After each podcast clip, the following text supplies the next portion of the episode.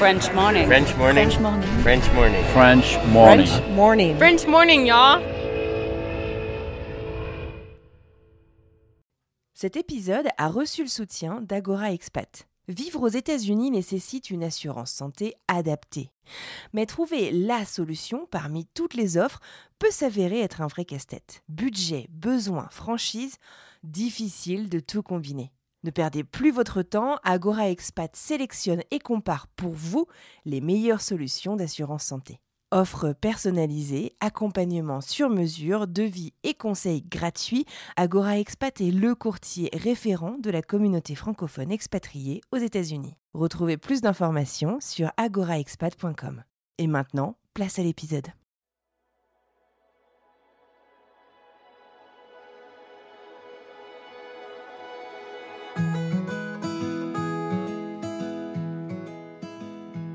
Quand tu es au père, tu deviens un exemple pour eux. Tu as un rôle énorme à jouer dans leur éducation. Pronti, je l'ai presque élevée jusqu'à ses deux ans et demi. Elle comprend le français et on s'appelle maintenant pour qu'elle continue à pratiquer et commencer à le parler. Nick, je lui ai appris à faire du vélo. James, je lui ai appris à nager. Des fois, c'est dur de parler à ses propres parents. Moi, ils savent que je suis à leur niveau et ils m'ont confié et me confient plein de choses. Et eux aussi m'ont appris. Ils m'ont fait grandir d'une certaine manière. Mais en même temps, je sais pas comment expliquer, ça a été tellement vite que j'ai plus trop de souvenirs. Je sais juste que quand même, on se pose les premiers jours. Moi, je me suis quand même demandé, mais qu'est-ce que tu fais là? Parce que tout est nouveau, on a un nouveau rythme de vie, de nouvelles habitudes. Donc c'est un chamboulement assez violent et d'un coup surtout. C'était un peu compliqué et assez embarrassant au début. Mon niveau d'anglais n'était pas très pratique. Mais je suis restée là-bas six mois. C'était vraiment le jour et la nuit. J'avais aucune personne française autour de moi. Là-bas, c'était vraiment 100% anglais. Donc, euh, j'ai vraiment fait beaucoup de progrès. Quand tu prends du recul, se dire qu'à l'autre bout du monde, il y a une famille qui est prête à me faire confiance, à me laisser garder ses enfants, euh, qui est en responsabilité énorme, en plus de ça, qui parle pas la langue, je trouve ça vraiment incroyable. Ça fait quand même euh, gros et tu dis, ok, allez, c'est parti, on donne tout. Très vite, je tombe amoureuse de cette île et il y a quelque chose qui se passe. Je m'y sens vraiment bien. C'est calme, les gens sont d'une gentillesse énorme et contre toute attente, ma vie à la ferme se passe super bien. C'est pas toujours facile, mais c'est un peu l'aventure après tout. Je dirais qu'au début, c'est assez bizarre parce que c'est comme si on allait habiter chez des inconnus. En gros, on arrive dans une maison, on a notre chambre et maintenant on fait partie de la maison. Euh, partie de la famille.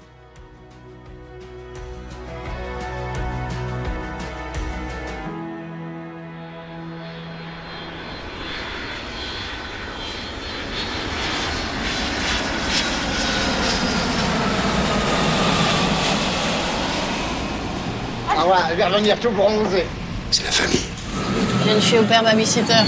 C'est génial Il y a toujours ce truc idiot où les jours les pires d'un voyage, les expériences les plus ratées sont celles qu'on raconte le plus après aux autres. Oh, c'est- un joli voyage, ça.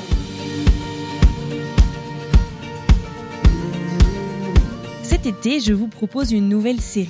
French Expat vous invite à plonger dans un mode de vie et de cohabitation pas si commun, celui des au pairs. Pour celles et ceux qui décident d'en devenir, être au pair est synonyme de vie dans une nouvelle famille, parfois à l'étranger, et afin d'apprendre une langue et de découvrir une culture. Et tout cela en échange de services de garde d'enfants. La semaine dernière, j'ai tendu mon micro à deux familles qui nous racontaient leur expérience d'accueil d'au. Et dans ce second épisode, eh bien aujourd'hui je tends mon micro à Julia, Romane et Floriane, trois jeunes filles qui ont décidé de partir à l'aventure en tant qu'au à l'étranger. Cet épisode va vous faire voyager entre trois continents et plusieurs pays, les États-Unis, l'Australie ou encore l'Europe. Être au pair, pour ces trois jeunes filles, c'est un rôle qu'elles prennent très au sérieux, un véritable apprentissage de la vie et surtout, surtout, des aventures qui ont changé leur futur. Je suis Anne-Fleur Andrely, vous écoutez French Expat, un podcast de French Morning.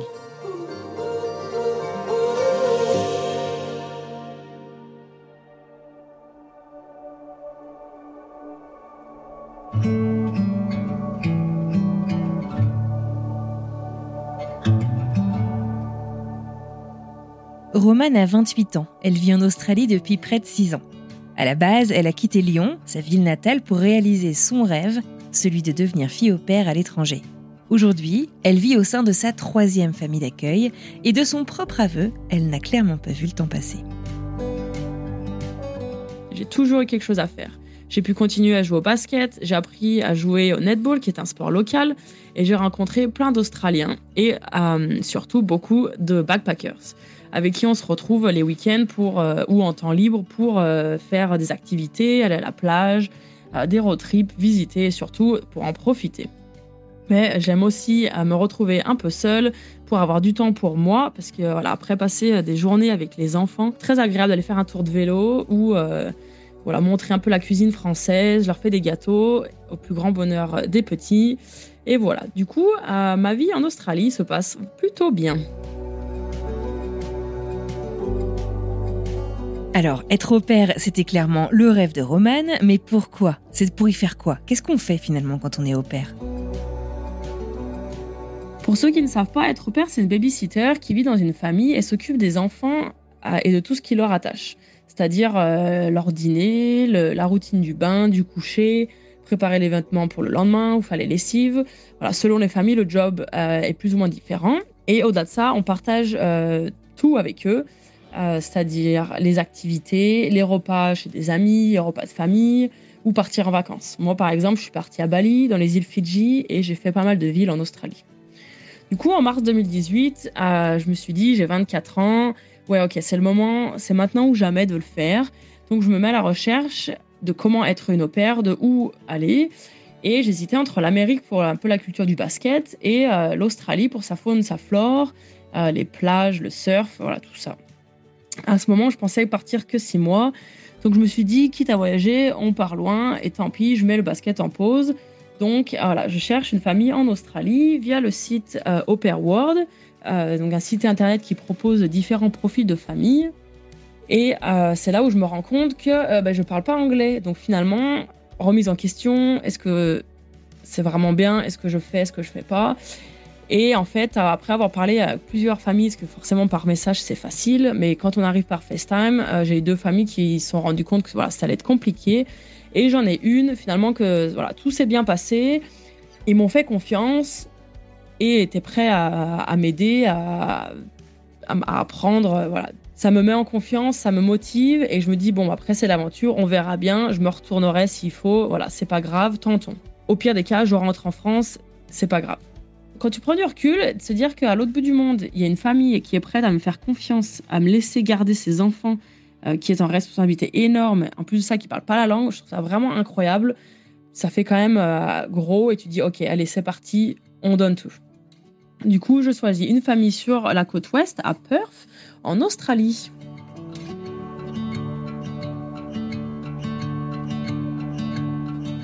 Me voilà en septembre 2018 dans l'avion pour rejoindre ma famille d'accueil. Ils ont deux enfants, Chloé qui a deux ans et demi et Nick qui a 4 ans. Tout de suite, la famille me met hyper à l'aise. Euh, j'ai quelques jours pour me remettre du décalage horaire et de toutes ces émotions. J'observe leur routine afin de m'y intégrer et de pas trop chambouler les enfants, que ça soit le plus fluide possible. Le job est simple, je dois emmener Nick à l'école qui est euh, en face de la maison et euh, Chloé, soit je la garde avec moi, donc on va au parc, on joue, voilà, toutes ces petites choses-là, ou je l'emmène à la crèche et euh, je dois préparer le dîner parce que les parents travaillent toute la journée. Chloé a deux ans et demi et elle aussi est en train d'apprendre à parler la langue et finalement, nous voilà à céder toutes les deux. Nick trouvait ça très drôle et s'est tout de suite pris au jeu en disant oh, euh, it's a table, it's a car, it's a fridge. Et à force, au bout de trois mois, j'étais capable de tout comprendre. Incroyable la vitesse à laquelle ça va. Et au bout de 5-6 mois, j'étais bilingue. Mais certains mots étaient difficiles, et d'ailleurs, j'en ai toujours qui sont difficiles à prononcer, euh, parce qu'avec notre accent euh, français, c'est hyper compliqué.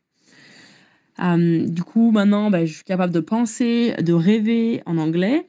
Et ce qui est au plus grand désespoir de mes parents, je perds mon français. J'ai très vite rencontré plein d'au et l'une d'entre elles, Sandra, une Française, deviendra ma copine d'aventure.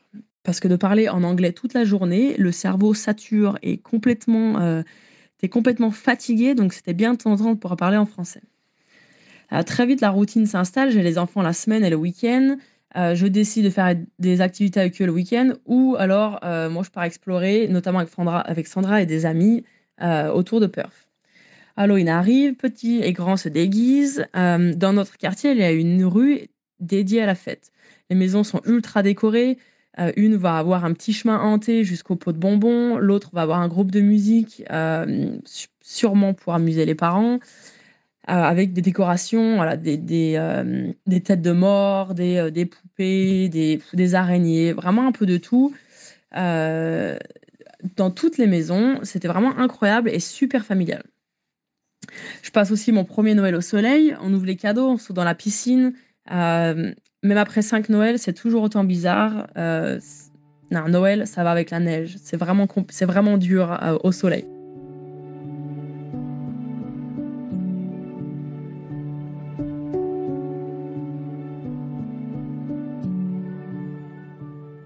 Être au père, c'est aussi un bon moyen de voyage, on dirait pas, et pourtant, ça fait partie de l'expérience. Le but, c'est aussi de découvrir le pays. Avec Sandra, on, on part faire le nouvel an à Sydney.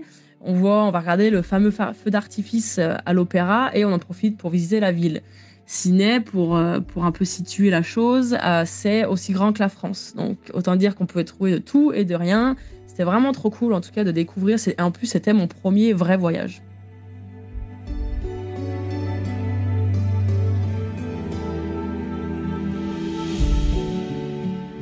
Après avoir passé six mois au sein de sa toute première famille d'accueil, Roman en est convaincue, elle en veut encore plus. Chemin faisant, la voilà qui se retrouve sur une île hors du commun au sud de l'Australie, Kangaroo Island.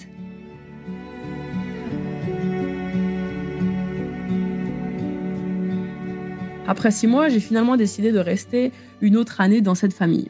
Et pour cela, je devais faire mes trois mois de ferme durant ma première année. Je suis donc rentrée deux semaines en France pour couper ces deux ans. Euh, j'entendais toutes les expériences de backpackers, notamment celle du ramassage de fruits, et cela ne m'enchantait pas trop. Je me suis dit pourquoi pas trouver une famille d'accueil, car moi je voulais rester auprès des enfants qui avaient une ferme et trouver un compromis. J'ai donc trouvé ma ferme sur Kangaroo Island, qui est dans le South Australia, une ferme de 12 000 moutons. Mes grands-parents qui avaient eux une ferme de moutons, du coup je me suis dit trop bien, vas-y fonce, ils ont deux enfants, deux garçons, c'est parti, nouvelle aventure. Je pars donc 5 mois en 2019 rencontrer Charlie, 3 ans, et James, 1 an et demi. Kangaroo Island, c'est 4500 habitants avec plus de 140 000 touristes par an qui se situent dans le South australien. Cette île est remplie de kangourous, de koalas, mais aussi de serpents. C'est l'hiver, les filles pratiquent le netball, le fameux sport anglo-saxon, et les garçons jouent au footy. Euh, suis trop contente, je retrouve ces esprits de club de sport comme j'avais en France. On se retrouve le mercredi soir pour s'entraîner et, le samedi, on a nos matchs et le soir de match à domicile, gros repas tous ensemble avec soirée à thème.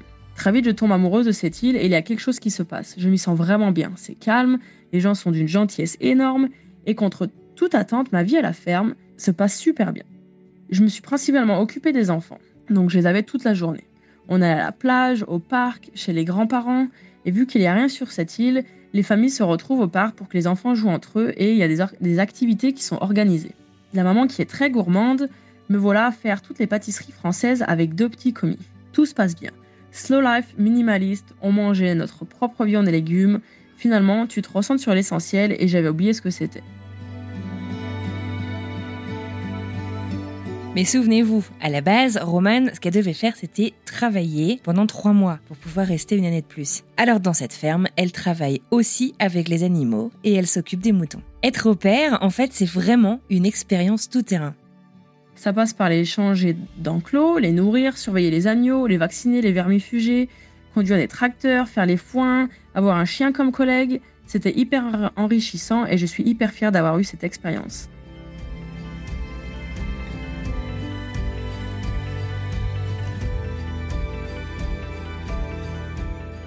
Au final, Roman reste 5 mois au sein de cette famille sur Kangaroo Island. Avec eux, elle vit donc sur l'île, comme elle nous l'a raconté, mais aussi elle voyage, elle découvre Bali, elle découvre Macao, ou encore Adélaïde, la grande ville la plus proche. Et à l'issue de ce séjour, eh ben, il est temps de retourner à Perth, retrouver sa toute première famille. Une page qui est pas si facile à tourner.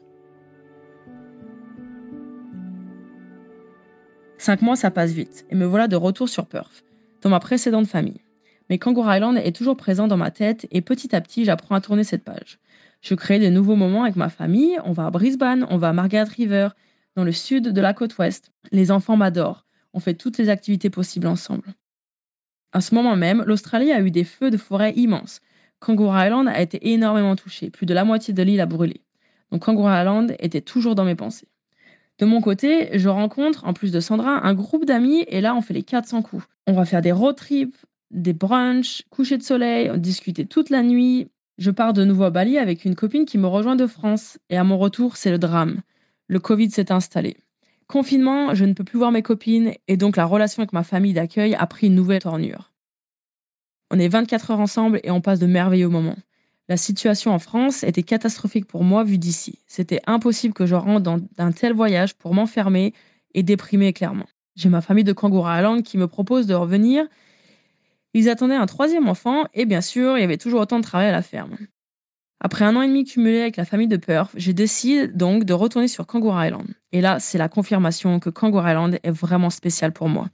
Et je m'y sens bien. Je rencontre de nouvelles personnes, je reprends le netball en hiver, je joue au basket en été. Hyper gratifiant pour mon basket d'ailleurs, car je remporte des trophées de meilleure joueuse. Je fais part entière de cette communauté qui est très soudée, surtout après les feux. On a un potager communal, tout le monde s'entraide. Je continue d'explorer l'île et, et fais plein de randos. J'essaie de donner envie à chaque backpackers de venir visiter cette île. Une de ces plages est d'ailleurs élue meilleure plage en 2022. C'est pas rien. Mon aventure se passe à merveille. Entre-temps, ma famille a une petite fille, Bronty, moi qui suis passionnée d'enfants, de m'occuper d'un petit bébé, c'était génial et nouveau finalement. Je passe donc de deux à trois enfants et je me sens encore plus comblée dans mon travail. Après avoir passé près de quatre ans et demi cumulés avec eux, la séparation fut très dure, mais je suis retournée sur Perth pour finir mon aventure australienne. Aujourd'hui, je suis dans une famille de trois garçons. Hugh, 8 ans, Loki, 6 ans et Cole, 3 ans.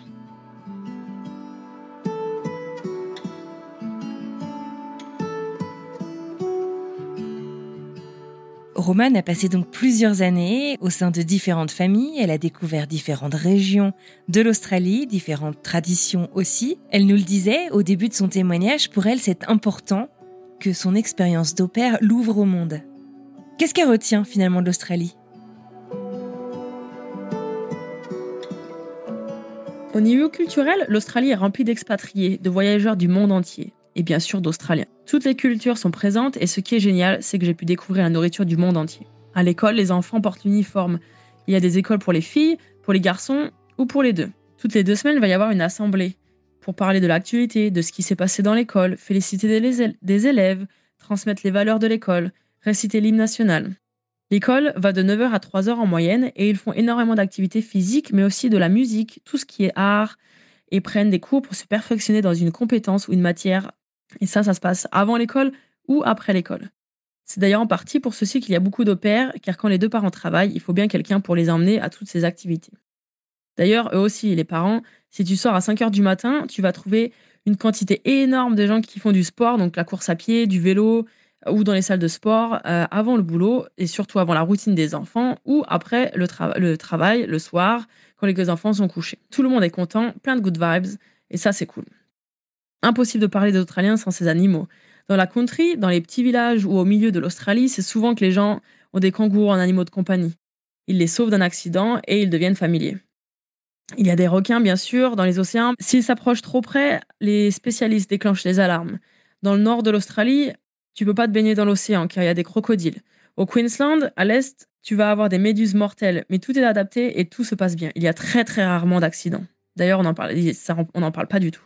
Il n'y a pas de couche d'ozone, donc les indices d'UV sont élevés. Il y a beaucoup de cancers de la peau, notamment les anciennes générations qui ne se protégeaient pas. En tout cas, les maillots de bain euh, anti-UV, la crème solaire euh, forte protection n'existaient pas. Aujourd'hui, tout le monde met de la crème solaire, porte un chapeau et beaucoup portent de maillots et de shorts anti-UV. Et une dernière, tu peux voir la, la voie lactée toutes les nuits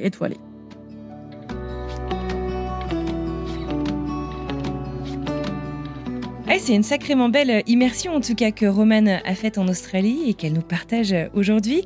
Au final, elle nous le disait, elle a vécu au sein de plusieurs familles, elle a rencontré beaucoup d'enfants. Alors je lui ai demandé quel lien elle a tissé avec les enfants, les parents, les familles, au cours finalement euh, de ces différentes expériences. Je suis toujours en contact avec euh, mes deux premières familles. Donc celle de Kangaroo Island, eux, ben, on est plus sur du téléphone, euh, FaceTime, on s'envoie des dessins, des cartes. Voilà, eux, c'est plus euh, parce qu'on est quand même loin de l'un de l'autre. Et ma première famille que j'ai du coup retrouvée comme je suis de retour sur Perth. Et donc là, on se voit régulièrement au-delà des appels qu'on avait euh, du coup jusqu'à maintenant. Euh, voilà, là maintenant je vais pouvoir voir Chloé à la danse, je vais voir Nick au basket. Donc c'est vraiment trop cool de les voir grandir et de, bah, de voir de, ce qu'ils deviennent et, et, où ils en sont dans, dans leur vie. quoi. Je m'adapte très facilement à différentes situations, ce qui a fait qu'on a eu des liens très vite, très fusionnels, autant avec les parents avec qui je suis un membre de la famille et les enfants qui me considèrent comme leur grande sœur ou leur tante adorée. Ces huit enfants ont rendu mon expérience d'opère et australienne incroyable. Ils ont chacun trouvé leur place dans mes tatouages. C'est une façon de les avoir toujours auprès de moi quand je serai plus en Australie et de dire je serai toujours là aussi. Quand tu es au père, tu deviens un exemple pour eux. Tu as un rôle énorme à jouer dans leur éducation. Pronti, je l'ai presque élevée jusqu'à ses deux ans et demi. Elle comprend le français et on s'appelle maintenant pour qu'elle continue à pratiquer et commencer à le parler. Nick, je lui ai appris à faire du vélo. James, je lui ai appris à nager. Des fois, c'est dur de parler à ses propres parents. Moi, ils savent que je suis à leur niveau et ils m'ont confié et me confient plein de choses. Et eux aussi m'ont appris, ils m'ont fait grandir d'une certaine manière. Les enfants est une source d'inspiration pour moi. Ils vont venir me voir en France ou on va se retrouver dans un autre pays où je reviendrai en Australie les voir. Et la petite anecdote, c'est qu'ici, tout le monde a un surnom. Ma première famille m'appelle Man, ma deuxième famille m'appelle Ro, et ma famille actuelle m'appelle Roy, prononcé Roy. Et donc en tout, ça fera six ans euh, que je fais au pair.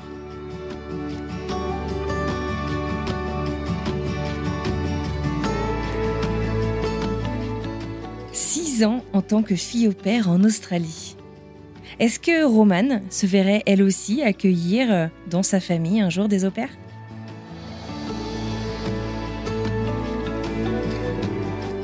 Si j'ai la possibilité, j'aimerais avoir une pair plus tard c'est une expérience tellement enrichissante du point de vue des deux côtés. Il y a un, échange culturel qui est important. J'aimerais qu'ils aient euh, cette ouverture d'esprit. C'est pourquoi j'encourage chaque famille, chaque jeune euh, d'envisager cette possibilité. Alors si tu es flexible, passionné de découverte, adore les enfants, vas-y fonce. Et chers parents, foncez aussi, vous ne regretterez pas. Attention à être au père et avoir une pair, ce n'est pas fait pour tout le monde. Et moi, j'ai toujours fait en sorte que les premières intéressées, donc les enfants, soient OK avec le fait d'avoir une tierce personne qui va jouer avec eux, mais aussi les guider dans la vie. Et pour conclure le témoignage de Romane, je lui ai demandé si, après ses six ans d'expérience en tant que jeune fille au en Australie, s'il y avait des choses qu'elle ferait différemment ou s'il y avait un conseil qu'elle se donnerait rétrospectivement à la Romane bah, d'il y a six ans. La seule chose que je conseillerais à la Romane de 15 ans, par exemple, c'est n'attends pas tes 24 ans, pars, vas-y, fonce et reviens le cœur rempli d'amour et la tête remplie de merveilleux moments.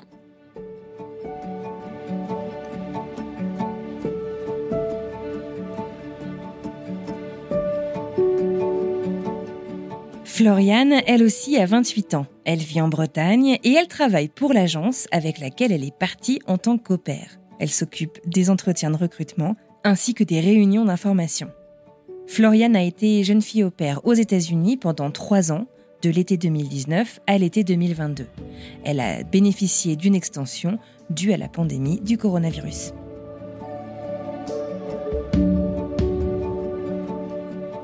À savoir aussi que j'ai obtenu un master en chimie moléculaire en, juin 2018 et que je souhaitais devenir au pair par la suite pour pouvoir améliorer mon anglais, euh, car c'était vraiment une, catastrophe, clairement. Et euh, c'était un des, points qui me manquaient le plus, euh, surtout pour si je voulais travailler dans le domaine des sciences.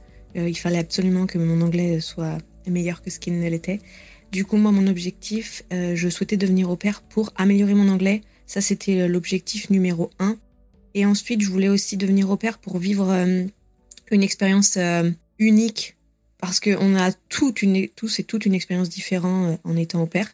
Et donc, je voulais aussi vraiment créer un lien avec une famille pour vivre plus que juste, en gros, aller dans un pays apprendre la langue. Je voulais vraiment créer un lien avec une famille et, rester en contact avec eux par la suite. C'était très important pour moi.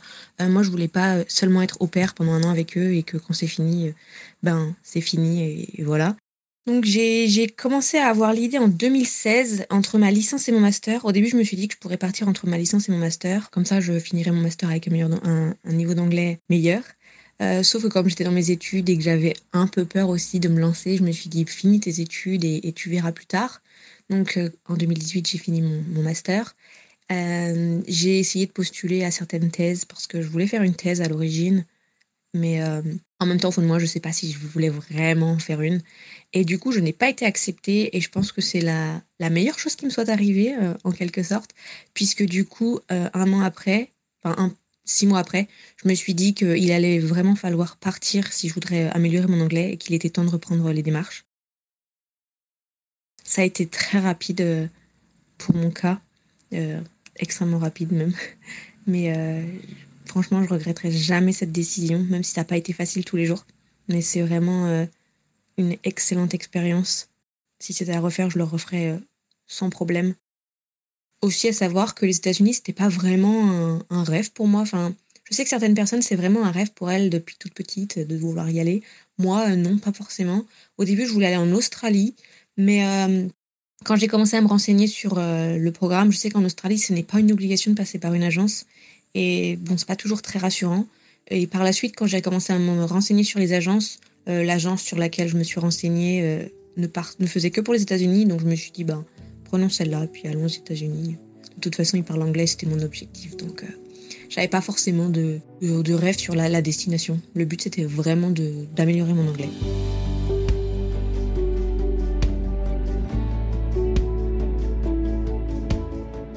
Floriane nous le disait, elle est passée par une agence afin de matcher, d'être mise en contact avec une famille qui, elle, de son côté, a aussi été vérifiée. Je laisse Floriane nous raconter ce match, la rencontre et les débuts de son expérience sur place.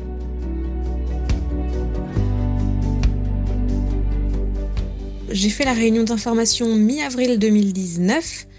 Mi-mai 2019, mon dossier était mis en ligne, donc on a un dossier assez conséquent à remplir avec des photos, ce qu'on aime faire, nos expériences de garde d'enfants, ce qu'on fait dans la vie, des renseignements sur notre famille un peu.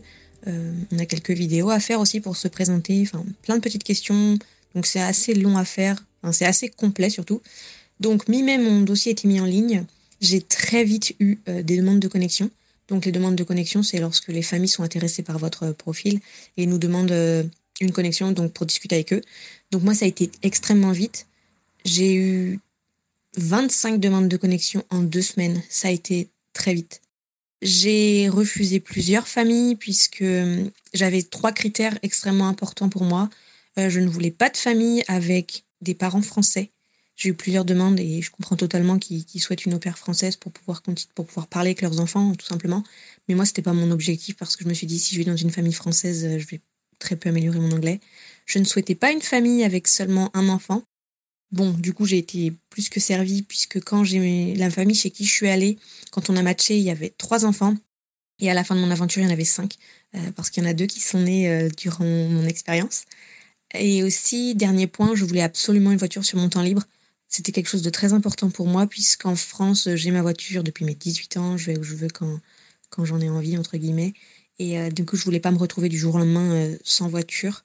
Euh, en plus, je me suis rendu compte par la suite qu'aux États-Unis, c'est, je dirais, encore plus important qu'en France. Mais les transports en commun étant moins développés qu'en France, c'est hyper important, je trouve. Donc du coup, j'ai refusé plusieurs familles. J'ai par la suite eu plusieurs familles par mail, mais en visio, j'en ai eu quatre.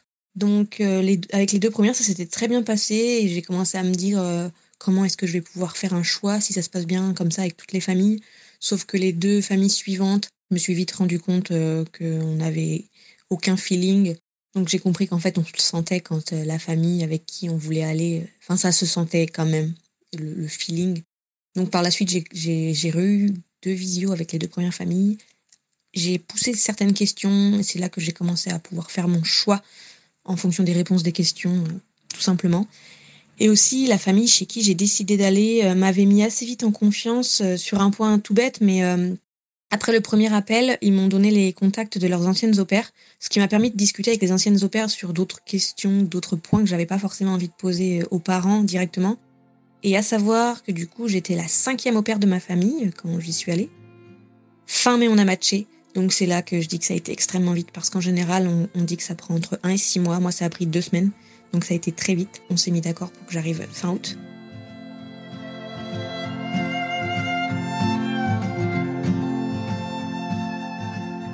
À l'époque, on avait euh, la training school, ça s'appelle. En gros, c'est 4 à 5 jours. Euh, C'était à New York pour moi où on a un peu comme un training pour euh, voir comment tout ce qui est un peu s'occuper des enfants, que c'est très important de discuter, le, le fait que notre- nos cultures sont différentes, donc on, on réagit pas tous de la même façon, enfin plein de points là-dessus. J'ai rencontré des pairs du monde entier, à savoir je crois qu'on était une trentaine de Français à partir le jour-là. Ensuite le vendredi c'est le jour où on est censé partir pour rejoindre nos familles, donc moi je suis partie pour rejoindre ma famille euh, qui était à l'époque à Reno dans le Nevada. Euh, du coup mes vols étaient New York, Dallas, Dallas, Reno. Et en fait, mon vol Dallas-Reno a été annulé à cause de la météo. Donc j'ai passé la nuit à l'aéroport. Donc ça commençait bien. Ça faisait même pas une semaine que j'étais sur le territoire que les petites aventures commençaient. Ça a été très long. La nuit a été très longue parce que mon anglais était quand même assez, euh, assez euh, light. Euh, j'ai dû attendre 5 heures pour changer mon billet d'avion. Par chance, la personne du guichet parlait un peu français et ça, ça m'a tellement rassurée euh, parce qu'il était 1h du matin, parce que du coup j'ai attendu de, de 8h à 1h du matin pour pouvoir changer mon billet. Et quand j'ai entendu qu'elle parlait un peu français, ça m'a fait du, un bien énorme. Et euh, du coup, voilà, après j'ai eu mon vol à midi. Quand je suis arrivée à l'aéroport, ben, les premières personnes que j'ai vues, c'était ma host et la petite dernière qui à l'époque avait 17 mois. Enfin la troisième du coup, mais c'était la dernière à l'époque. Et quand je suis arrivée, moi j'avais compris que mon host parlait un peu français. Et quand je le vois, je lui dis en français, euh, bah dis donc, j'ai eu de la chance parce que si je ratais mon, enfin si je n'avais pas de place dans ce vol, il n'y avait plus de vol pour Reno aujourd'hui. Et là, il m'a regardé et il m'a dit en anglais, euh, ah non mais euh, mais je parle pas français, enfin pas autant. Et là, je me suis dit ah oui d'accord. Et donc là, j'ai, bah du coup j'ai j'ai j'ai j'ai réessayé en anglais et je me suis dit bon bah maintenant il y a plus le choix, c'est en anglais euh, à 100% maintenant. C'est enfin, enfin on rentre clairement dans dans l'aventure. Puis ensuite, on est, on est rentré à la maison et j'ai rencontré leur ancienne au pair qui, du coup, est restée avec moi pendant quatre jours avant de, de partir. Donc, c'était cool de la rencontrer puisqu'on avait déjà discuté pas mal avant que j'arrive. Et euh, du coup, ça m'a. C'était chouette parce que c'est comme si je rencontrais une amie euh, de longue date que. Ouais, on, on s'est très bien entendu. C'était super chouette de partager ces quatre jours avec elle. Elle m'a tout montré. On est allé à la banque pour ouvrir un compte. Enfin, vraiment, elle m'a expliqué comment fonctionnaient les enfants, comment son emploi du temps, tout ça. Donc c'était super chouette. Et puis bah par contre quand elle est partie le mercredi qui a suivi, ça a été un peu dur pour moi parce que je me suis rendu compte que ça y est, euh, j'allais être seule et qu'il allait falloir euh, tout gérer seule à partir de maintenant. Mais c'est vrai que ça, au début ça a été un peu dur euh, les débuts. Mais en même temps, je sais pas comment expliquer, ça a été tellement vite que j'ai plus trop de souvenirs. Je sais juste que quand même, on se pose les premiers jours. Moi, je me suis quand même demandé, mais qu'est-ce que tu fais là? Euh, Parce que tout est nouveau, on a un nouveau rythme de vie, de nouvelles habitudes. Donc c'est un chamboulement assez violent et d'un coup surtout. Donc euh, ouais, au début ça a été un peu compliqué, mais je me suis très vite adaptée et puis euh, j'ai très vite pris mes repères, eu ma nouvelle routine avec les enfants. Donc ça a été. Concernant la famille aussi, euh, lors du, du remplissage du dossier et de la recherche de famille, on a des critères à mettre. Et moi, j'avais mis trois enfants maximum. Je voulais absolument qu'il y en ait un qui aille à l'école, par contre. Donc, c'est ce qui s'est passé quand j'ai matché avec eux. C'était une famille composée d'un papa, d'une maman et de trois enfants qui avaient à l'époque 5 ans, 3 ans et 17 mois. Donc, deux garçons et une fille. Et euh, le grand de, de 5 ans allait à l'école euh, tous les jours. Et le deuxième, il, y a- il allait à la garderie, enfin au daycare, euh, trois jours par semaine. Donc euh, c'était, j'aimais bien comme emploi du temps.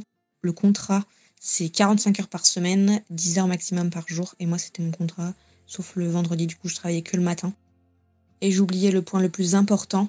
Donc quand, on a matché, il y avait trois enfants. Et une semaine avant de quitter la France, euh, ils m'ont annoncé qu'elle était enceinte du quatrième. Euh, bizarrement, j'ai pas été plus surprise que ça. Je sais pas pourquoi, je l'avais, je l'avais pressenti. C'est très, très bizarre d'ailleurs. Quand j'ai reçu le mail, je me suis dit, ah bah, ok. J'avoue que ça m'a un peu au début euh, fait peur parce que bon, j'avais vraiment voulu que trois enfants. Par contre, il m'avait vraiment dit que je m'occuperais pas du bébé euh, pendant toute ma première année. Donc à savoir qu'il est né six mois après le début de mon aventure. Mais bon, Covid est arrivé, donc, donc les choses ont changé. Mais euh, enfin, je n'avais pas à m'en occuper pendant au moins les trois premiers mois de sa vie, puisque sa maman, la maman serait là pour s'en occuper durant son congé maternité.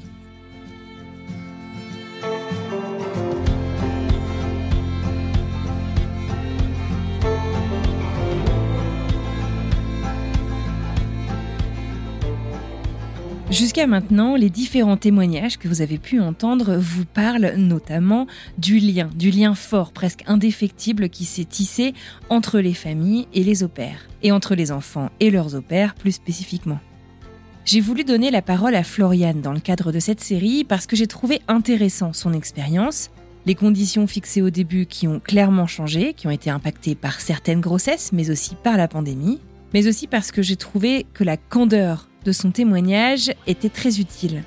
Parfois, le lien met du temps à se créer. Floriane le dit elle-même, au début, elle a juste eu l'impression d'arriver et de vivre chez des inconnus.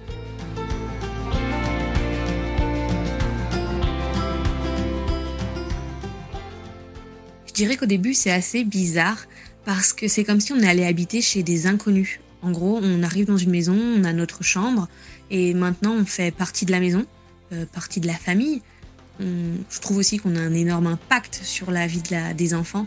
Moi, ça m'a toujours euh, un peu surpris, surprise de me dire euh, oh là là, encore une nouvelle personne vient s'occuper de, ses enfants. Euh, je sais pas comment eux ils le vivent, mais moi dans ma tête, des fois, je me posais beaucoup de questions en me disant je sais pas comment ils le vivent, mais est-ce que c'est facile pour eux ou pas? C'est aussi une autre raison pourquoi j'avais décidé d'étendre avec eux, pour pouvoir offrir un peu de stabilité dans le sens où qu'ils n'allaient pas changer d'opère directement l'année suivante, parce que je sais que c'est quelque chose que le premier demandait beaucoup. Six mois après mon arrivée, le premier m'a demandé euh, Alors, Floriane, euh, qui c'est qui vient te remplacer en août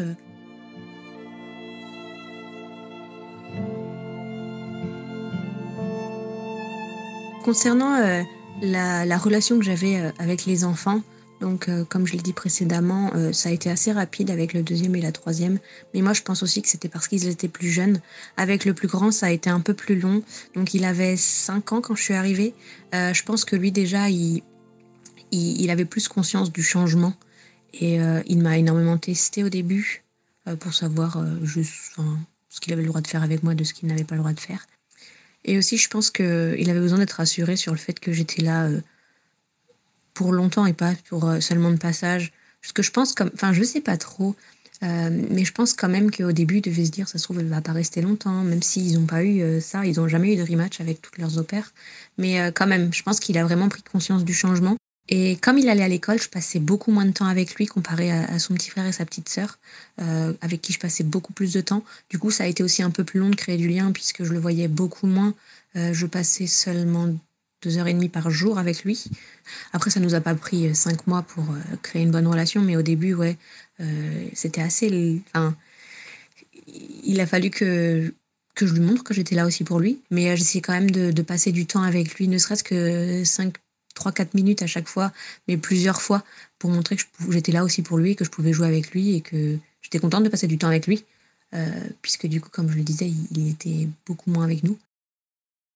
Et un jour, c'était trop mignon, il a et il m'a il devait écrire une petite lettre pour quelqu'un qu'il aimait. Il m'avait écrit une petite lettre avec écrit euh, comme quoi il m'aimait parce que je jouais je, jouais avec lui.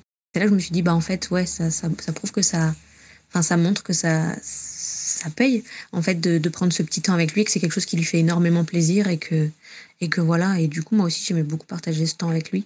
Et d'ailleurs, c'est celui qui a à chaque fois le plus réagi quand il a su que j'étendais c'est celui qui, qui était vraiment très content.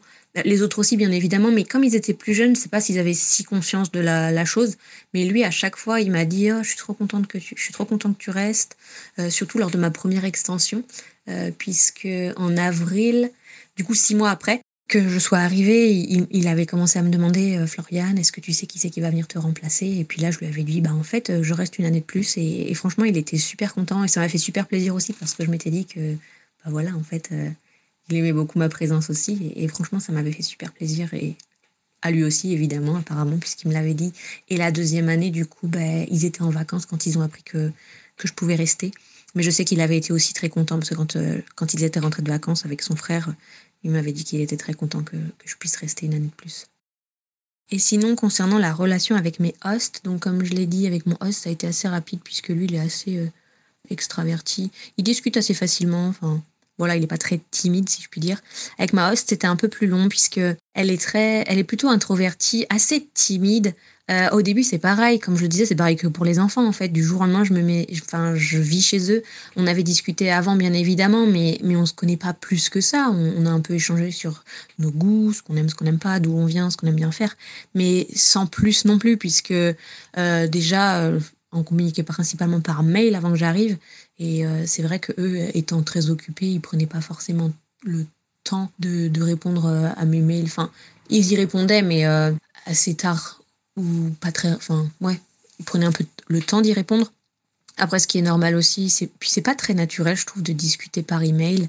On a eu quand même plusieurs euh, calls, mais c'est pareil, mon niveau d'anglais était assez bas au début et du coup, c'était assez compliqué de discuter naturellement. Moi, ça me demandait énormément de concentration. Euh, je savais pas toujours quoi dire. Si, j'avais les phrases, mais pour les tourner en anglais, c'était pas toujours facile. Et surtout, c'est pas naturel. Si je mets trois heures à faire la traduction, il y, a- il y a plus de fluidité dans la discussion et c'est pas très très naturel. Mais du coup, au début, avec elle, oui, on a appris à se connaître.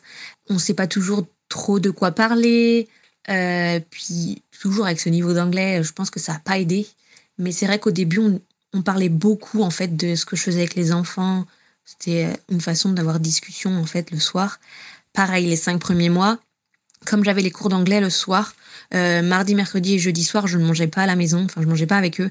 Et du coup, ça aussi, ça, je la voyais pas de la journée en fait. Le matin, elle partait, je me commençais à travailler. Le soir, elle rentrait, je partais directement. Et donc en fait, on se voyait pas plus que ça. Et ça, c'est pareil, ça met un peu de pas de distance, mais un peu de temps pour apprendre à se connaître davantage. Mais je pense que c'est devenu de plus en plus fluide et plus facile au moment où j'ai commencé à avoir un anglais beaucoup plus fluide, si je puis dire. Du coup, c'était plus simple de discuter même des sujets assez basiques. Mais c'est vrai qu'au début, euh, c'est un peu comme si j'étais une inconnue, mais en fait, c'est même pas comme si, c'est clairement ça, d'être un peu une inconnue chez eux. Euh, ils me connaissent sans me connaître. Pareil pour moi. Et je sais pas trop comment expliquer, mais c'est un peu. Ça peut être un peu bizarre par moment la situation. Et puis aussi, euh, le soir, quand elle rentrait du boulot, bah, euh, bien évidemment, les enfants euh, voulaient passer du temps avec elle, donc euh, ce, qui est, ce qui est normal. Donc elle passait plus de temps avec les enfants directement, à discuter avec eux. Donc nous, on discutait plutôt ensemble euh, durant le dîner. Mais c'est vrai que parfois, moi, j'avais pas, j'avais pas forcément envie de parler plus que ça, puisque comme je l'ai dit, moi, ça me demandait tellement de concentration et de d'énergie.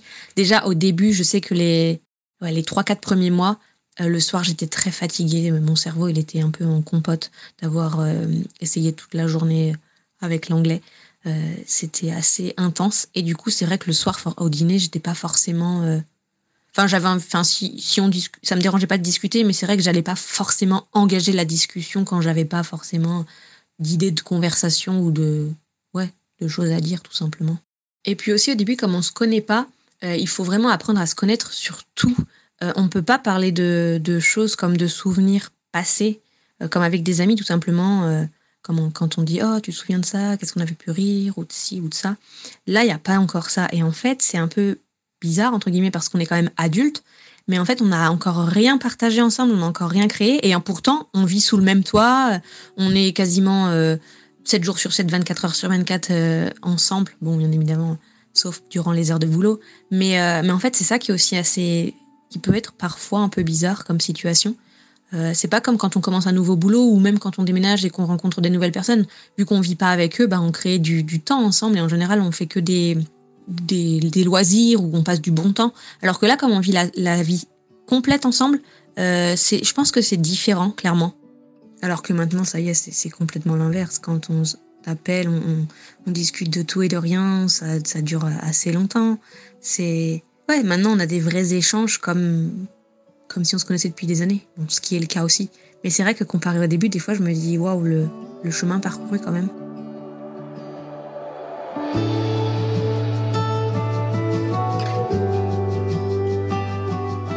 C'est vrai que parfois, avec ma host, du coup, on a eu des discussions euh, parce que je trouvais qu'elle disait pas assez ce qu'elle pensait, parce que c'est quelqu'un de tellement réservé, que je lui ai déjà dit plusieurs fois, mais dis-moi quand il y a quelque chose que je fais qui te dérange ou, ou qu'il y a quelque chose que tu ne veux pas que je fasse ou que tu n'aimes pas.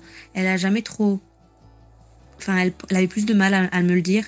Et c'est vrai que parfois, ça pouvait m'énerver, entre guillemets, puisque je savais jamais si elle était contente de ce que je faisais ou pas, si ça lui convenait ou pas. Et parfois, c'était un peu. euh, ouais, je sais pas trop comment expliquer, un peu bizarre comme euh, sensation.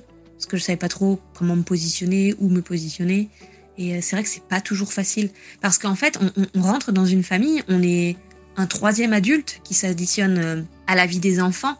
On n'est pas leurs parents, mais on est aussi quelqu'un qui s'occupe énormément d'eux. Donc euh, c'est assez c'est assez compliqué parfois de savoir comment se positionner au sein de la famille. Et sinon, on a eu principalement des discussions au début. Ça concernait souvent quand j'avais des problèmes avec le premier. Enfin, des problèmes, c'est que j'avais beaucoup de mal à, à cerner, à savoir quoi faire, comment faire avec le premier. Il avait tendance à faire des crises euh, assez rapidement. Mais euh, du coup, parfois, ça me déstabilisait parce que je savais plus quoi faire. Et je voyais très bien que eux aussi n'y arrivaient pas toujours. Et donc, du coup, parfois, c'était un peu compliqué. Mais à chaque fois que je leur ai demandé de discuter en disant oui, j'aimerais avoir une discussion avec vous pour tel point, tel point, ils ont toujours répondu présent, ont toujours dit il n'y a pas de problème, euh, on est totalement prêt à essayer de trouver des solutions pour améliorer telle chose ou telle chose. On a mis plein de choses en place, il y a eu plein de choses qui se sont améliorées, qui ont aidé à ce que ce soit un peu plus euh, calme et tranquille l'ambiance à la maison, si je puis dire. Et, ça, c'était chouette aussi parce que je sais que dans toutes les familles, ça se passe pas comme ça. Franchement, j'étais très contente de pouvoir euh, avoir comme relation avec eux. Le fait qu'ils m'ont toujours laissé euh, prendre place et être à mon écoute pour essayer de ouais, trouver des solutions. Et ça, c'est, comme je le dis, c'était vraiment important pour moi et extrêmement chouette.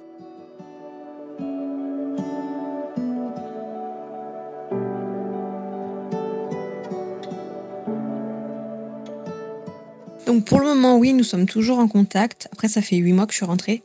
Euh, J'espère que ça va durer. On s'appelle environ une à deux fois par mois, ça dépend. Et sinon, on s'envoie des messages beaucoup plus régulièrement. Euh, du coup, avec, ça, c'est avec mes hosts.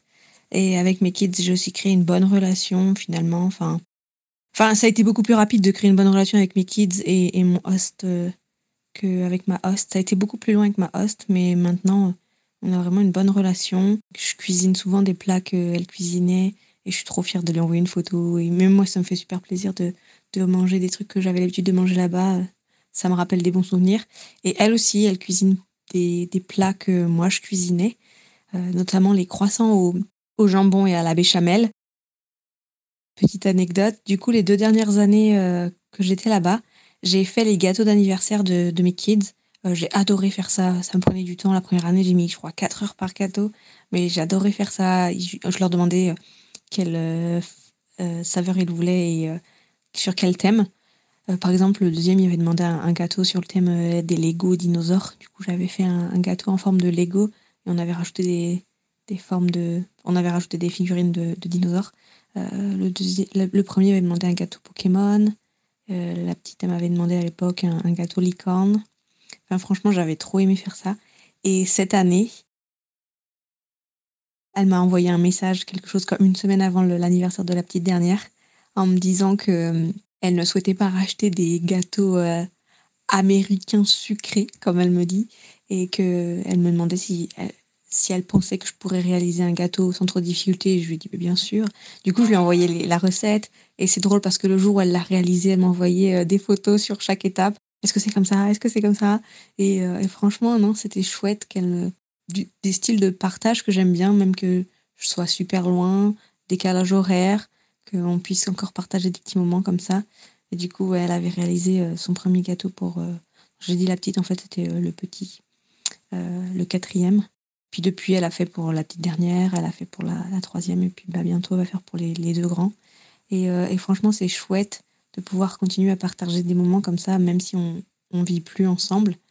Euh, mais ça me fait toujours plaisir de, de recevoir des messages comme ça, ou quand elle me pose des questions sur moi, ce que je faisais avant, quand j'étais là-bas, mais que elle ne faisait pas forcément. Et par exemple, pareil, euh, je sais pas s'ils vont le faire cette année, mais elle m'avait dit qu'elle souhaitait, mais quand j'étais là-bas, j'avais commencé à faire un petit peu de jardinage, vraiment pas grand-chose, hein, quelques pieds de tomates et de hum, poivrons. Et, les enfants, ils aimaient trop ça. Et j'espère qu'ils le feront cette année. Mais ça, c'est chouette aussi. C'est des petits moments de partage que j'ai réussi de créer avec eux. C'est des bons souvenirs. J'espère qu'eux aussi, ils en garderont des bons souvenirs. Je sais que oui, pour l'instant, ils ont des bons souvenirs. Un autre truc assez drôle, c'est que euh, parce que parfois je me suis dit j'espère que je garderai quand même contact avec les enfants. Enfin, c'est différent, nous on est adultes, ils sont enfants, ça se trouve on se dit une fois qu'on est on vit plus avec eux euh, pas qu'ils nous oublient mais euh, mais un peu. Et en fait là il y a quelques semaines euh, le plus grand alors que pourtant c'est avec lui que j'ai eu le plus de difficultés que je me suis plus souvent pris la tête a dit à sa maman qu'il souhaitait que je revienne parce que ça faisait longtemps qu'il m'avait pas vu et que je commençais à lui manquer. Et j'ai trouvé ça trop mignon parce que je me dis en fait bah voilà je pense qu'il aimait beaucoup le, cadre que je lui apportais, que je lui offrais. Et, ça, c'est une, grande victoire aussi parce que, voilà, c'est pas parce qu'on est qu'on impose des limites ou un cadre que, bah, que les enfants euh, nous aiment pas, entre guillemets. C'est super chouette. Enfin, moi, ça m'a fait trop plaisir qu'elle m'envoie ce message. Je trouvais ça vraiment mignon. J'ai du coup aussi pour projet d'aller les voir euh, au mois de juillet.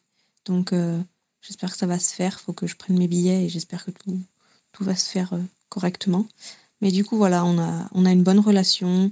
J'ai pas lâché et je pense que j'ai bien fait, comme je le disais précédemment. C'est vraiment la relation qu'on a aujourd'hui, c'est celle que j'attendais. Du fait que, voilà, j'ai vécu avec eux, mais que je souhaite encore avoir une relation avec eux aujourd'hui. Bien sûr, je vis plus avec eux, j'ai repris ma vie en France, mais, euh, mais voilà, qu'on qu'on continue à, à se donner des nouvelles régulièrement. Parfois, quand je vais dans les magasins, s'il y a quelque chose qui me fait penser à l'un d'entre eux, je prends une photo et, et, je leur envoie. Comme par exemple, tout bêtement, hier, euh, quand je suis allée, euh, on est allé à, je suis allée à euh, il y avait un petit t-shirt avec écrit Wisconsin et c'est l'état duquel ma, ma, host est originaire.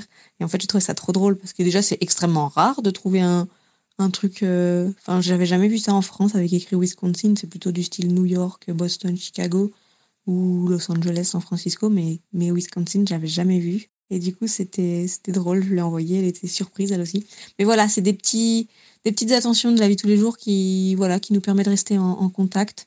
Et, je trouve ça chouette. Et sinon, un de mes rêves futurs, ce serait que qu'ils viennent me rendre visite en France, euh, notamment les enfants en grandissant euh, pendant les vacances, ce serait chouette. Mais bon, ils sont encore jeunes, donc euh, on verra dans quelques années.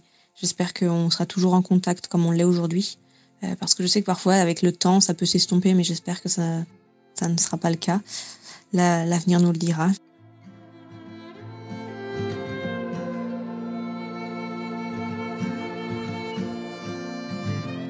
Donc si je résume, Floriane est partie pour perfectionner son anglais afin de pouvoir travailler dans les sciences. Elle est partie pour un an. Au final, elle est restée trois ans. Elle a vécu une pandémie. Elle était partie dans une famille de trois enfants. Et finalement, il y en avait cinq à son départ. Avec le recul, ce qu'elle me dit, c'est que cette expérience l'a confortée et l'a poussée à apprendre à s'accrocher et à ne pas abandonner.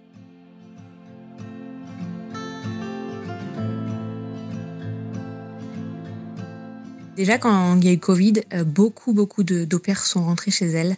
Euh, moi, j'ai commencé à me poser la question parce qu'il y a eu des moments, c'était compliqué. Et je me suis dit, est-ce que moi aussi je rentre euh, Tant pis, j'arrête là et je rentre. Sauf que c'était pas vraiment. C'était pas du tout dans mon, dans, mon, dans mon idée. Mais je me suis dit, peut-être qu'il est peut-être temps d'arrêter et de rentrer parce que la situation ne s'améliore pas. Du coup, je savais aussi que comme les frontières avaient fermé, au mois d'août 2020, je n'ai pas pu rentrer en France pour refaire mon visa pour pouvoir bah, avant d'étendre ma deuxième année. C'est pas une obligation, mais c'est que lorsque notre visa est renouvelé, on peut quitter le territoire lors de la deuxième année euh, si on veut revenir en France ou, ou aller en vacances hors des États-Unis. Moi, je voulais renouveler mon visa, surtout en fait, c'était pour rentrer en France entre ma première et ma deuxième année pour revoir ma famille, mes amis, faire un break entre guillemets. Mais euh, j'ai su que c'était pas possible assez vite du coup. Euh, après, c'était pas grave non plus, mais c'est juste que je me suis dit bon bah du coup tu, tu ne rentres pas en France et tu continues directement ta deuxième année. Les autres moments où je me suis demandé si c'était pas le temps d'abandonner ou de tout simplement rentrer en France, c'est quand j'avais pas mal de difficultés avec le premier. Euh, c'est vrai que ça a été compliqué avec le premier de Meoskid pendant plusieurs mois. Et au début, je me suis dit euh, peut-être qu'il serait tout simplement plus facile de changer de famille, euh, d'aller voir dans une autre famille comment, enfin, si ce serait pas plus simple, ou de simplement rentrer en France. Maintenant, avec le recul, je suis hyper contente de ne pas avoir lâché. On a une très bonne relation, c'est ce que j'espérais.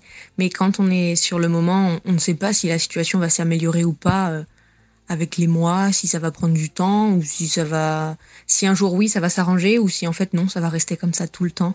Et c'est vrai que parfois c'était fatigant et que je me disais que peut-être ce serait plus simple pour moi de d'aller dans une autre famille, mais euh, c'était pas c'était pas mon objectif, donc je me suis battue entre guillemets et, je suis super fière.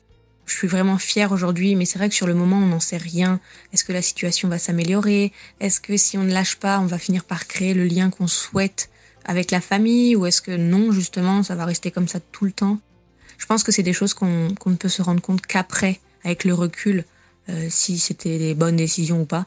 Mais moi, je pense que j'ai pris euh, la bonne décision en n'abandonnant pas et en, ouais, en essayant de tout faire pour que ça s'arrange et pour créer les liens que je souhaitais créer avec... Euh, avec euh, ma host family.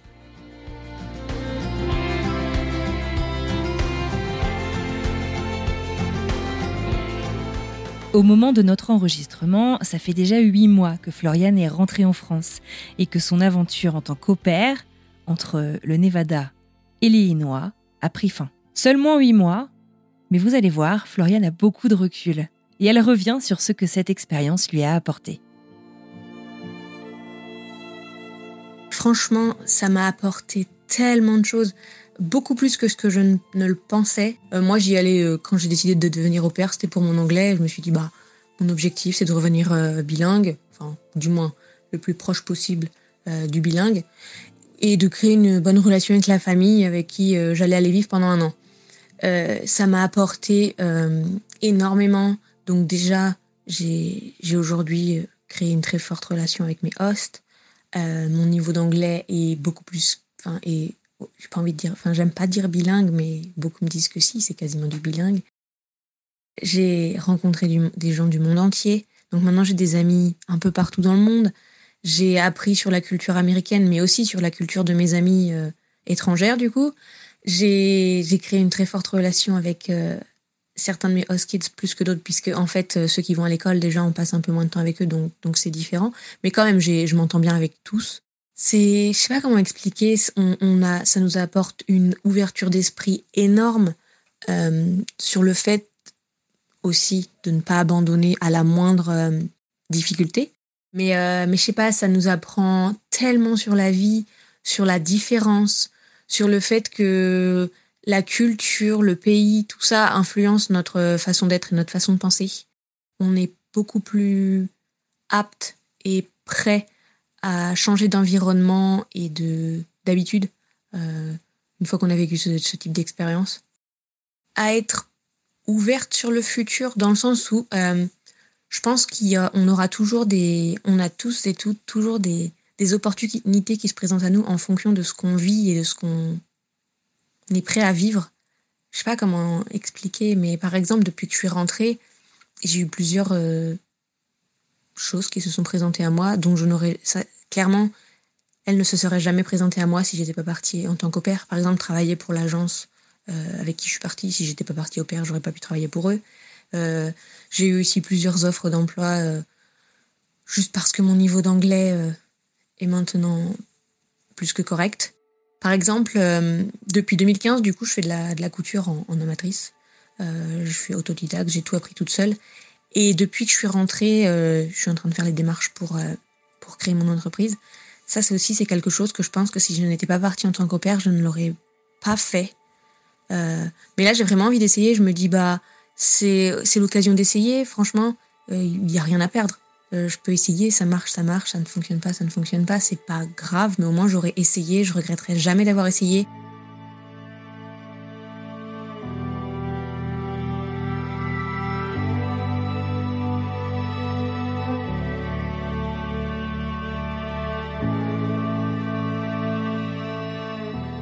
Julia a 28 ans. Elle est barmaid dans un restaurant de la petite ville de Bisbee, à la frontière entre le Mexique et l'Arizona, aux États-Unis. Son enfance a été marquée par l'accueil de différents au Accueillir des au et le devenir, vous allez voir, il n'y a qu'un pas. Dans la famille de Julia, on est au père de mère en fille.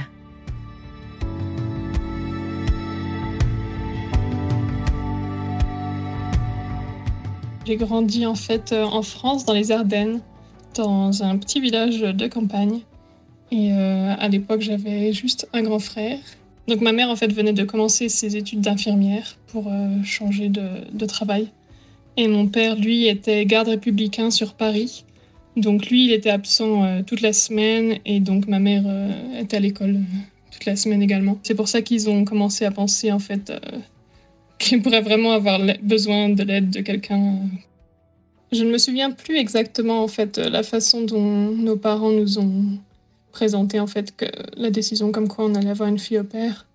Parce que j'étais assez jeune, je devais avoir 5-6 ans. Mais ma mère elle-même avait été en fait euh, fille au père en Angleterre quand elle était plus jeune. Elle nous en avait déjà parlé, déjà raconté quelques histoires. Donc au total, on a eu trois filles au père. Euh, la première, Renata, qui était restée euh, un peu plus d'un an. J'ai beaucoup de souvenirs du coup avec elle parce que c'est celle qui est restée le plus longtemps. Elle était vraiment très sympathique et je l'aimais beaucoup. Et après, on a eu deux autres qui sont restées chacune quelques mois avant de partir soit dans d'autres familles, soit dans d'autres projets. Elles venaient toutes des pays de l'Est, donc de Hongrie, de Pologne et de République tchèque. Les souvenirs en soi, j'en ai pas beaucoup parce que bon, c'était il y a plus de 20 ans. Euh, mais j'ai vraiment pas euh, de mauvais souvenirs. Euh, elles étaient toutes très, gentilles avec moi, surtout Renata, donc, qui était ma préférée. C'est vrai que c'était quand même pratique parce que c'était une personne qui était là pour vraiment s'occuper à nous de 100%. En général, ma mère faisait s'occuper des repas, etc. Donc la jeune fille au père pouvait jouer avec nous, faire des activités avec nous, etc. Donc c'est vrai que quand on a des parents qui sont fort occupés, c'est en tant qu'enfant, c'est vraiment chouette d'avoir quelqu'un qui, qui joue avec nous. Après, je sais que j'ai profité en fait de ce podcast pour en reparler un petit peu avec mes parents et je sais que c'était un peu moins facile du coup pour eux. Surtout à l'époque, en fait, comme il n'y avait pas de Skype ou de Zoom, les filles au père qu'ils avaient trouvées, par exemple, c'était à travers une agence. Ils pouvaient voir les profils de chaque personne, mais c'était parfois un peu la surprise à l'arrivée, notamment euh, avec les deux dernières filles au père qu'on avait eues, euh, où les personnes correspondent pas forcément euh, au profil qu'ils ont fait en fait. Après, malheureusement, on n'est pas vraiment resté en contact très longtemps.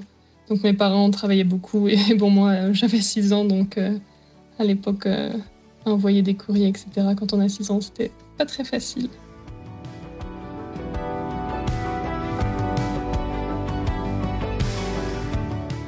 Et eh oui, il y a 20 ans, c'était pas aussi simple de rester en contact avec des gens autour du monde.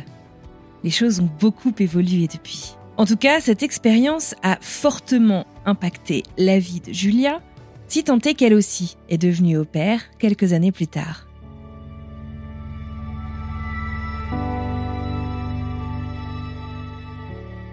Une dizaine d'années après, je suis moi-même devenue fille au père. En fait, j'étais à ce moment-là euh, dans ma dernière année de lycée et depuis un peu plus d'un an, j'avais commencé à développer certains problèmes de santé et le traitement adapté en fait euh, me donnait aussi beaucoup d'effets secondaires. Donc ça jouait beaucoup sur mes résultats scolaires et le bac n'allait simplement pas se passer du tout si ça continuait comme ça. Donc j'en ai parlé avec mes parents et on a décidé donc de prendre euh, d'annuler en fait cette année scolaire là pour en refaire une l'année d'après. Et en attendant donc de partir en tant que fille au père pour travailler mon anglais et aussi faire des cours à distance euh, histoire de continuer en fait à progresser. Par contre, à côté, mon lycée ne m'a absolument pas soutenue. Pourtant, on avait pris rendez-vous avec le principal, on lui avait tout expliqué, mais malheureusement, ça montre quand même pas mal euh, la fermeture d'esprit euh, en France. dès qu'on fait quelque chose un peu différent, les gens euh, n'aiment pas trop. mais bon, malgré tout, on a quand même réussi à me trouver une famille d'accueil en Angleterre, pas très loin de Manchester, et c'était via le site Internet Workaway.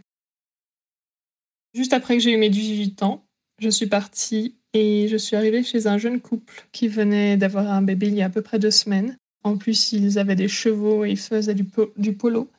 Donc c'était vraiment très intéressant et moi qui adore les chevaux, c'était un peu le paradis. L'idée principale, c'était donc d'améliorer mon anglais. C'était vraiment, c'était un peu compliqué et assez embarrassant au début. Mon niveau d'anglais n'était pas très pratique.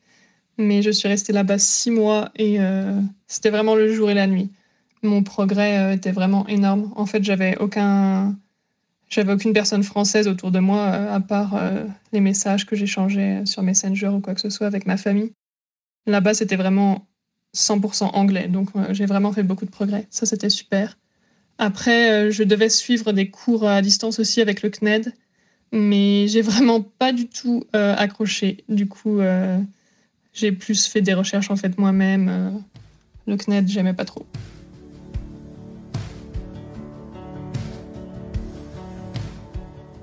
Une année pour se retrouver donc et une année pour apprendre l'anglais. Le tout auprès des chevaux et d'un bébé. Le paradis? Bon, bien entendu, tout n'a pas non plus été tout rose. Julia nous explique. Tout n'était pas tout rose. hein. J'ai eu des moments de solitude, bien sûr, parce que bon, euh, on était un peu euh, au milieu de la campagne. Il n'y avait pas de gens de mon âge autour. euh, et bien sûr, surtout au début, il y avait la barrière de la langue. Donc c'est vrai que c'était pas tous les jours facile, mais après, on s'habitue. Ce qu'il y a de bien, c'est que quand on est fille au père dans un autre pays, euh, il y a quand même des jours de repos. Et pendant mes jours de repos, euh, j'explorais toute l'Angleterre avec euh, le système de train qui est vraiment pas très cher. Je pouvais aller partout et c'était super pratique et j'ai adoré ça. Ça m'a vraiment permis de perfectionner ma maîtrise de la langue anglaise. Donc au bac, l'année suivante, j'ai eu 19 en anglais, donc c'était parfait. Et ça m'a aussi vraiment prouvé que j'avais la capacité de voyager euh, de moi-même et de me débrouiller toute seule euh, sans aucun problème. Vous l'avez compris, Julia fait donc partie d'une famille au sein de laquelle plusieurs jeunes filles au père ont séjourné. Clairement, elle a eu ses préférés, mais finalement, euh, comme nous tous, non? Julia est ensuite devenue elle-même jeune fille au père, une expérience qu'elle a beaucoup aimée. Alors s'il y avait un conseil, elle qui est passée des deux côtés finalement du miroir, un conseil qu'elle pourrait donner à des au pairs ou à des familles qui s'apprêtent à accueillir des jeunes filles ou jeunes hommes au père, qu'est-ce que ce serait?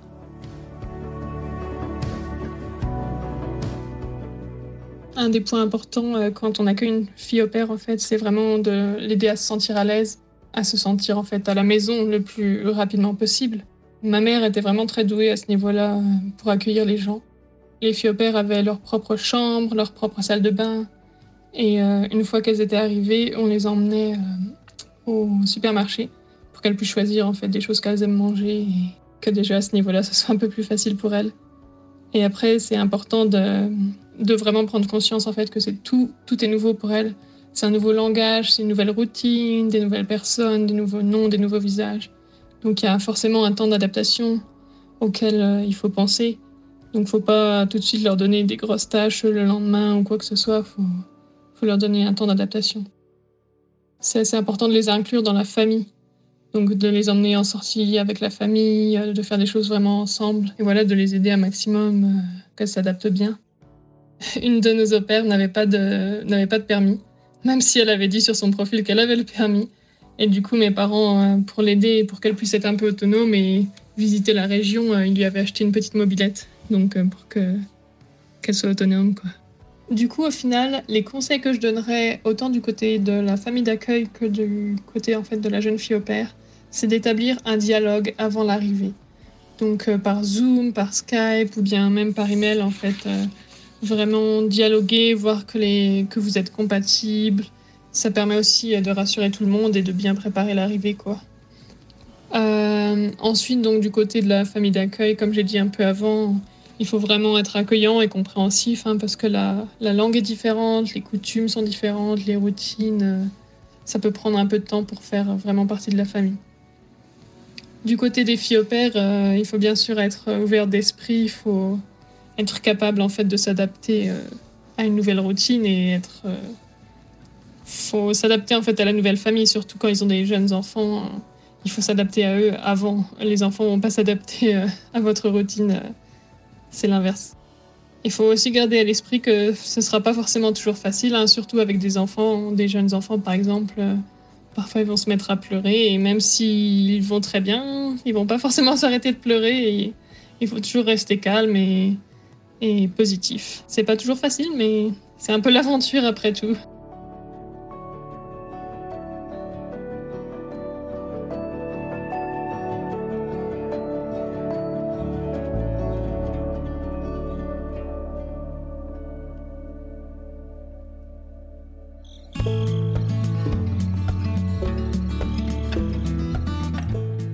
Un immense merci à Julia, Romane et Floriane pour leur participation. Merci à toutes celles et ceux qui ont participé de près ou de loin à cette série.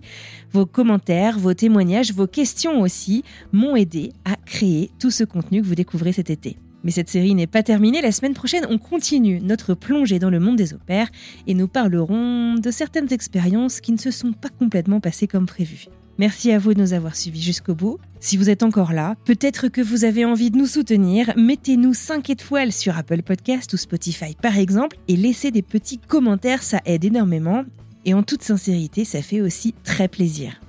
Tradition oblige, je vous propose de découvrir un petit extrait pour savoir de quoi nous allons parler plus en détail la semaine prochaine.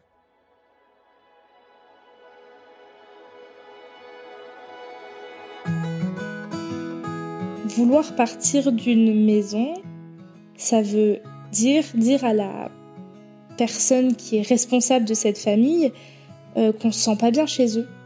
Et moi, je trouve ça vraiment très très dur de dire ça à l'âge de 18 ans, ça me paraissait insurmontable parce que euh, c'est comme dire euh, que leur famille elle est horrible alors que c'est pas le cas, c'est juste qu'elle ne me convient pas. Et puis je me dirige vers la porte d'entrée avec euh, toutes mes affaires. Et là, je dis un dernier petit mot à la maman qui était là en disant que j'en tenais que le meilleur, tout ça. Et elle me dit c'est très décevant, surtout à ton âge. Et elle m'a claqué la porte au nez et je suis partie. Et une fois bah, que j'ai débarrassé toutes mes affaires, que je donne mes cadeaux, parce que j'avais apporté des cadeaux un peu à tout le monde, on décide d'aller au restaurant. J'ai demandé à Laura euh, combien ça allait me coûter, parce que fallait que je paye ma part, en fait, dans ma tête. Et là, elle me dit Mais non, Sarah, tu fais partie de la famille, c'est nous qui t'offrons le restaurant et ce sera nous qui allons t'offrir les restaurants pendant les dix prochains jours. Ne t'inquiète pas, l'argent que tu vas gagner en t'occupant de Gianluca et Nicolo, ce sera ton argent de poche, tu le gaspilleras comme tu voudras, mais ne t'inquiète pas avec ça. Et là, j'ai fait waouh Les vacances vont être vraiment géniales, parce que pour moi, c'était clairement des vacances. Hein. C'était pas mes enfants, mais c'était tout comme parce que je les aimais et je les aime toujours euh, comme si c'était euh, mes enfants. C'est plus qu'une relation de frère et sœur, c'est pas c'est un mélange la relation frère et sœur et la relation de parents-enfants, mais aussi de, je pourrais dire, ouais, comme une marraine, en fait.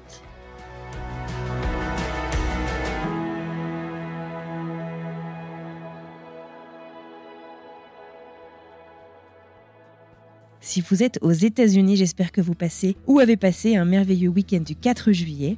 Et pour tous les autres, je vous souhaite un très bel été. À mardi!